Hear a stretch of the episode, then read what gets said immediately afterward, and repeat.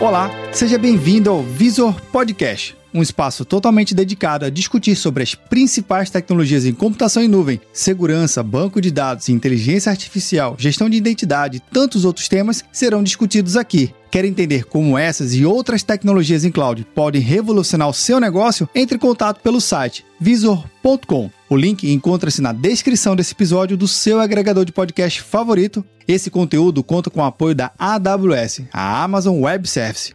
Eu sou o Vinícius Perro e seja bem-vindo ao Visor Podcast.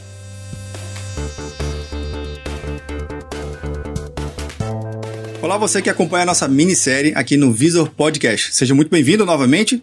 E nesse episódio eu conto com a participação de dois arquitetos de soluções. Paulo, seja muito bem-vindo aqui à nossa minissérie. Obrigado, prazer estar aqui contigo. Obrigado. Mestre Jean, Prazer aqui estar na nossa, na nossa minissérie também. Obrigado, prazer estar com vocês aqui também. Legal, legal. Pessoal, a gente vai falar desse, nesse episódio um tema bastante interessante, de uma tecnologia que, de certa forma, já está há bastante tempo no mercado, mas a gente vai tentar desmistificar e trazer algumas aplicabilidades e soluções, principalmente em segurança e escabilidade. E eu estou falando do container. Mas antes, queria que a gente comece contextualizando. O que, que é esse danado de container? Pudesse exemplificar, acho que o, o, container a gente liga muito a algo que existe no mundo físico, né? Então, com o advento do comércio exterior, você tem muitos containers andando nos navios. Sim. Eles são aquelas peças blindadas, né, de aço que você pode colocar dentro dele o que você quiser e de uma certa forma isso gera segurança, porque você tem um lacre, você tem uma forma de proteger o que está dentro daquele container e ao mesmo tempo ele vai ser colocado num navio que tem vários outros containers com conteúdos que você desconhece, com, né, com uma série de coisas ali. Então, o container é uma maneira de de você empacotar uma certa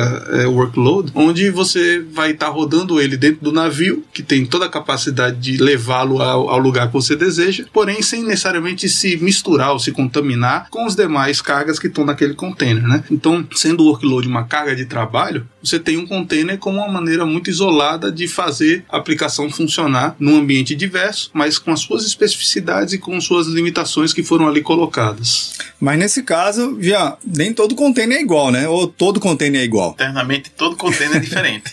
Externamente, todos podem parecer igual, mas todo container tem uma finalidade específica. Tudo depende do que você quer é, obter dele, né? Tanto que você pode obter containers para fazer processamento de lote, para colocar um, um, site web, para fazer é, outro tipo de processamento, botar seu ERP, até botar até um banco de dados dentro de um container. Tudo depende da sua necessidade e é, como você quer desenhar a sua aplicação. Então, peraí, eu sei que agora eu entendi o conceito de container, algumas aplicabilidades, mas voltando um pouco atrás, antes de surgir o conceito e a tecnologia container propriamente dito, o desenvolvimento ainda era super, vamos dizer, tradicional e convencional. Eu tinha o meu sistema operacional, Windows, Linux, tanto faz, da plataforma, eu tinha meu conjunto de web service, minhas aplicações, e lá eu desenvolvia e lá eu hospedava. Mas o container ele veio então para desafogar um pouco ou para criar uma estrutura um pouco mais ágil, porque a ideia do container, como você falou, de poder hospedar uma estrutura e modularizar. É esse o conceito essencial do container? Sim, acho que além de modularizar e você permitir, por exemplo, facilitar a, a escala horizontal de tudo isso, né, você pode ter pequenos containers e multiplicá-los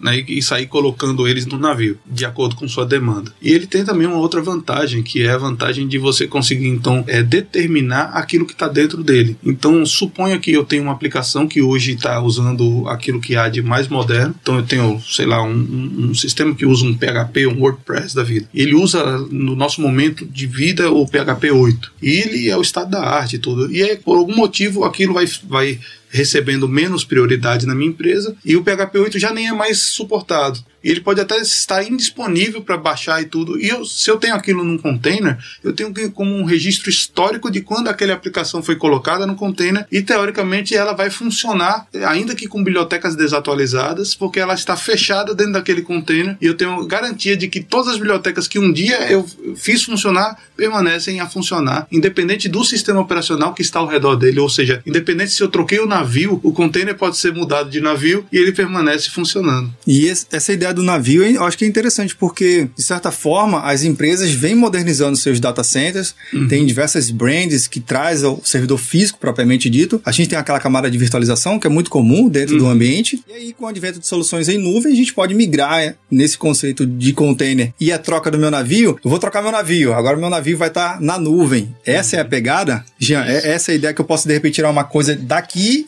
on-premise jogar em nuvem? Isso. A, a, ideia do container é exatamente isso. De repente você é, faz o container na sua máquina, você programa do jeito que você quer, com as bibliotecas que você precisa, com a configuração que você precisa, bota aquilo dentro do seu container e pode levar para onde quiser. Pode ser no seu on-premise, mas pode ser na nuvem, pode ser na nuvem do concorrente. A vantagem do container, a agilidade que ele dá, é exatamente isso, que ele pode rodar em qualquer lugar. E também, é, complementando o que Paulo estava falando antes, como eu, eu, mesmo já configurei meu container, ou seja, aquela história funciona na minha máquina e não funciona no servidor.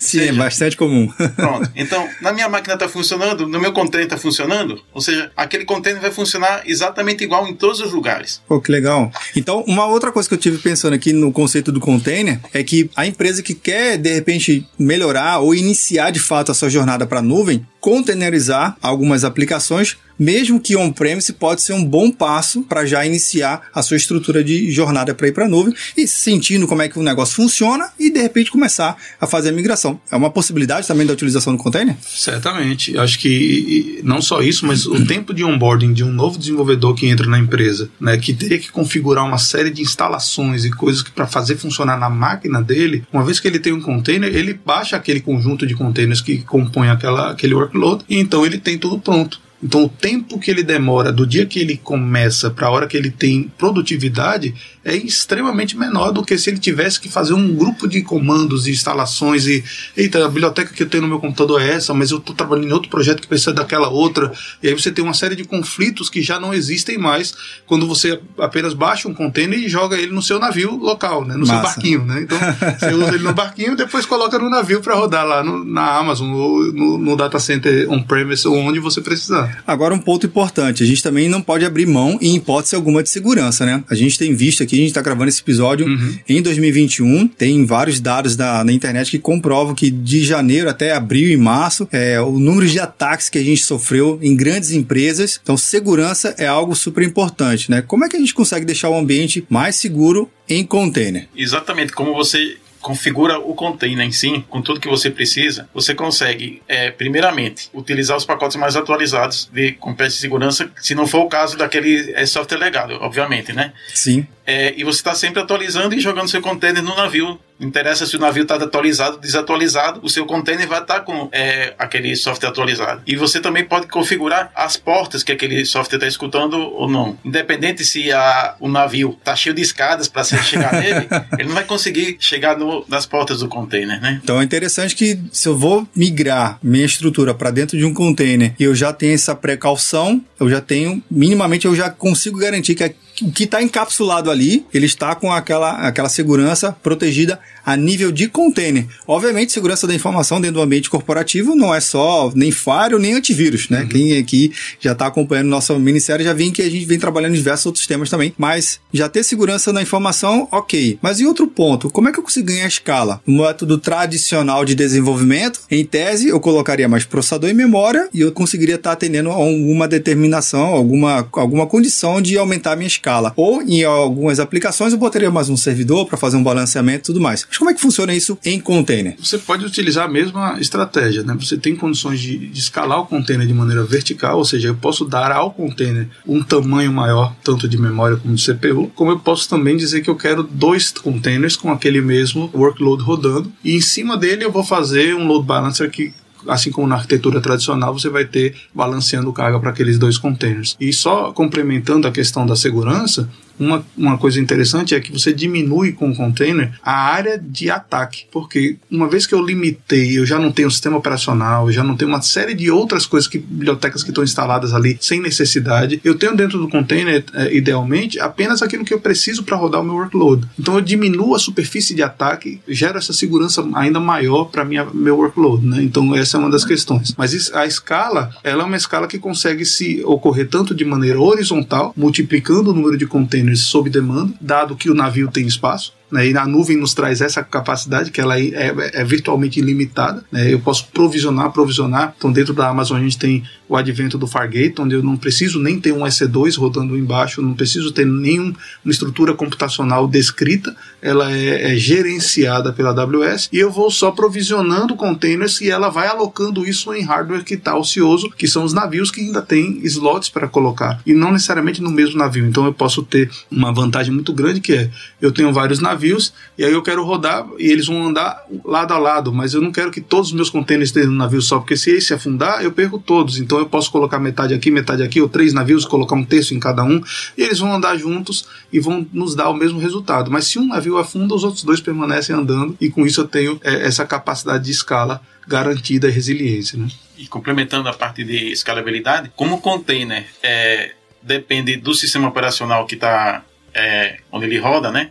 Ou seja, ele não precisa carregar aquele sistema operacional. Ou seja, para lançar uma nova versão dele é muito mais rápido. Ou seja, na hora que você precisa escalar um container, ele geralmente é muito mais rápido do que quando começa a escalar uma máquina do zero, que eu não tenho que iniciar sistema operacional, sistemas de rede e tudo aquilo. Ou seja, ele já inicia com o sistema operacional que ele compartilha com, com que o container compartilha com o sistema operacional, ou seja, ele inicia muito mais rápido e você consegue muito mais rápido essa escalabilidade. Pô, bacana. Então, eu acho que a gente abordou bem aqui esse tema, né? Principalmente entender o conceito de segurança é importante em container, escalabilidade e, obviamente, já pensar na sua jornada, não é isso? Isso mesmo. Então, queria agradecer a participação nesse episódio e até o próximo episódio, viu, pessoal? Obrigado, Ferro. Legal. Obrigado. Legal. E você aí que está nos acompanhando, o que, que, achou do, da ideia do container? Achou fácil? Achou difícil? Você tem mais clareza sobre o que, que é de fato o container? Eu tenho certeza que ele vai te ajudar muito né, no entendimento da sua jornada de modernização de aplicação e a sua jornada de cloud.